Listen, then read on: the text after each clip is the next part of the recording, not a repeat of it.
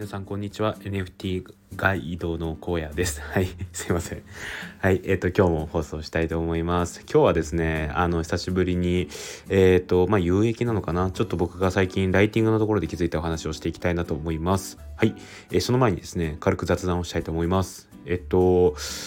あの先日あげたミスチルの、えー、放送なんですけどこれがなんとですね、えー、僕のこれまでの放送のトップ4の人、えー、トップ4になりました。え？って感じですよね。え？って感じなんですよ。え？僕の今までの放送は何だったのかっていうぐらいなぜかミッシュルの放送がかなり上位になりました。ありがとうございます。え？ー なんか嬉しさ半分悲しさ半分なんですよね。まあ僕普通にミッシュル愛語っただけなのにこんな上位に食い込むんだって感じがしていていやまあミッシュルって改めてすごいなって思ったのと放送内容何が伸びるかっていうのはよくわからないなっていうのをこう思いました。まあなんかでもある意味で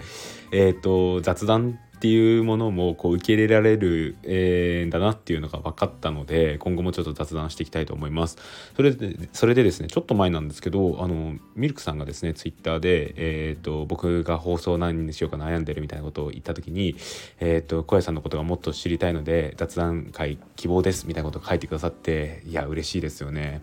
あのミルクさんさすがに仏すぎます。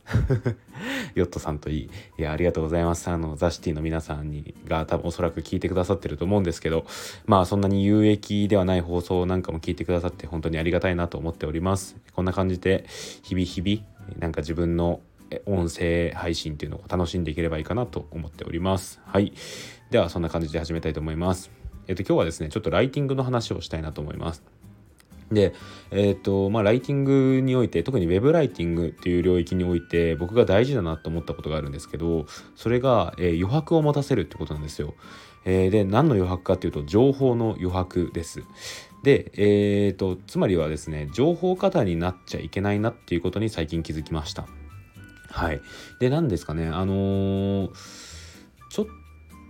と前かな？にぐらいからこう結構セールスライティングとかコピーライティングっていう本を読み漁っていてですねでどうすればもっと人の心を動かせる文章を書けるんだろうかっていうのを日々日々勉強しているんですよね。で、えーと、ブロガーにとって、えー、人の心を動かす、まあ、すなわち副業として成り立たせるっていうことになってくるとやっぱりアフィリエイトにしっかりとこうリーチしてもらう、えー、コンバージョンさしてもらうっていうのがこう大事になってくるじゃないですか要はクリックして申し込んでもらうみたいなところを制約してもらうってことが大事になってくるんですけどその部分をしてもらうためにどうすればいいのかっていうのを常々考えているわけですよ。で、えー、いろいろなあの方法が多分あると思うんですけどその中で、えー、っといくつかセールスライディングを見て共通した点が、えー、っと情報の余白を待たせるっていうところです。で本によってここの表現っていうのは変わってはきているんですけど、まあ、まとめるとそういうことが書かれていることが多いです。うん、あのー、要はですね人にその読み手が読んだ時にその文章を読んで未来にワクワクしてもらう、うん、すみません未来えワクワクしてもらう必要があるんですよ。それを申し込んだ先でワクワクする、えーと、自分がこうなるっていうところをこうちゃんと、えー、想起してもらってその上でクリックしてもらって申し込んでもらうっていう過程が大事なんですよね。でもちろんあの大前提として自分が紹介しているものっていうのがいいサービスであるってことは大前提なんですけどその中でどうすれば、えーとそういうあの未来を描いてもらえるのかっていうことをこうライティングでは意識しないといけないなって思いました。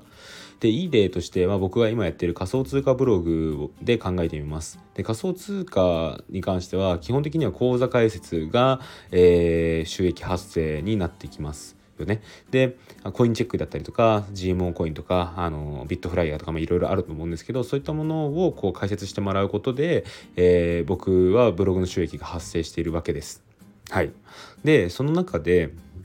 えー、っと解説してもらうためには、えー、ブログの解説ブログじゃない、えー、講座の解説記事を書くのっていうのは、まあ、もちろん大事になってくるんですけど他にもですね、あのー、仮想通貨を買うことによってえー、その人にとってどういう未来があるのかっていうところをしっかりとなんか、えー、想像してもらう必要があるのかなって思いました。でえーと、悪い例として例えば情報過多になってしまうものとしては例えば仮想通貨とは、えー、ブロックチェーンの技術を使ってみたいなことをこうペラペラペラペラと書いてあのイーサリアムがどうかとかスマートコントラクトがどうかみたいなそういう話を書きすぎてしまうことですね。でこれは、えー、情報としては間違ってないんですけどまあ、ある意味で、えーと、ブログのライティングとしては間違っているのかもしれないなないなっていうことは思いました。やっぱりそれを読み手が読んだ時にじゃあそこの部分を今知りたいのかどうかっていうところを考えるべきであってあの、まあ、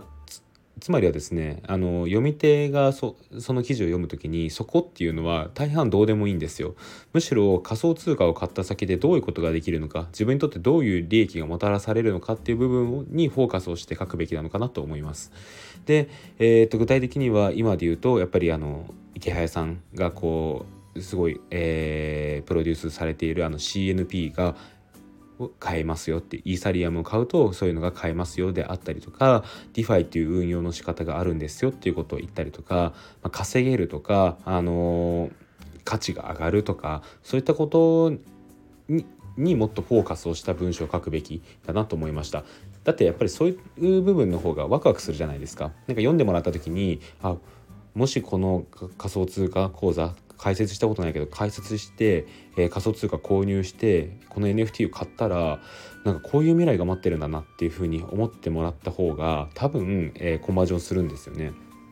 ねなのであのあんまり、えー、なんですかねこうぎっしりした情報っていうのは必要ないんじゃないのかなと思います。もっとなんかこう、えー、フランクでなんか軽い文章でこうファッとワクワクさせるような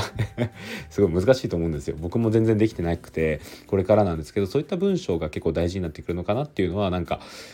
いろいろなセールスライティングの本を読んでて思いました。ま、これがなんか、えーと、余白っていう表現なのかどうかわからないですけど僕はある意味、えー、この表現が正しいのかなっていうふうには思っています。うん